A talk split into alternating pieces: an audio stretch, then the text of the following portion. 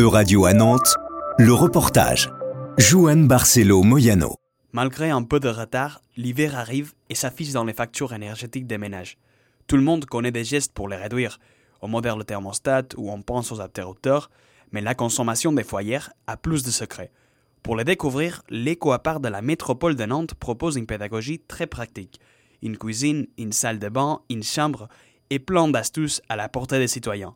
On y entre en pleine visite. Vous voyez le débit là On va arriver à 5 litres. 5 litres par minute. Ce qui est largement euh, suffisant pour l'usage qu'on fait d'un lavabo dans une salle de bain. Mais quelle est la génération de- d'ampoules la moins consommatrice aujourd'hui? C'est le LED Ouais, c'est la, ouais, la technologie LED. Ouais. Cuisiner avec un couvercle, 7% d'économie. Fermer les volets la nuit, 10%. Les murs de cette petite maison présentent plein d'infos. Odile, Claire et Maëla sont décidées à les appliquer chez elles. pour voir si je peux faire des économies d'énergie par rapport à l'eau. Euh, et moi, j'ai eu un problème en fait avec l'eau, c'est-à-dire qu'on m'avait mal facturé et du coup, euh, j'ai euh, une grosse somme à payer et je dois presque 500 euros. Je pense que oui, je dois apprendre des petites choses quand même. hein. C'est intéressant, mais c'est euh, parfois compliqué. Je trouve. Il y a des choses où je pense que je changerais pas. Je pense que genre le nettoyage de frigo tous les six mois, c'est mort. Hein. Et puis après, quand je vais rentrer chez moi, ben, je vais faire plus attention. Voilà, des petits gestes au quotidien, mais euh, qui vont me permettre de passer un meilleur hiver. En plus de la découverte générale, l'éco-appart offre des ateliers en plomberie ou électricité ou des consultations personnalisées.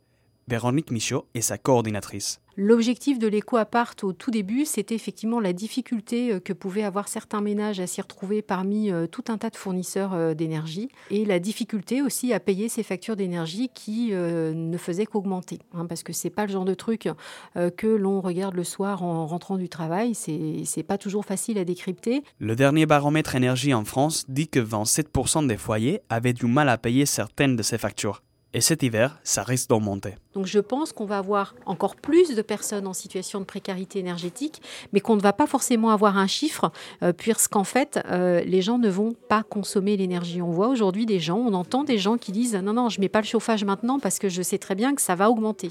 La précarité énergétique touche aussi environ 35 millions d'Européens. Les pays les plus concernés sont la Bulgarie, la Lituanie et le Chypre. Mais outre les finances domestiques, les économies d'énergie sont devenues un enjeu géopolitique. Face à la crise, les États membres ont acté la réduction de 15% de leur consommation de gaz pour 2023. Pour l'électricité, l'objectif est de baisser de 5% lors des pics de demande. Pour y parvenir, l'un des premiers pas est de donner les bonnes clés aux citoyens.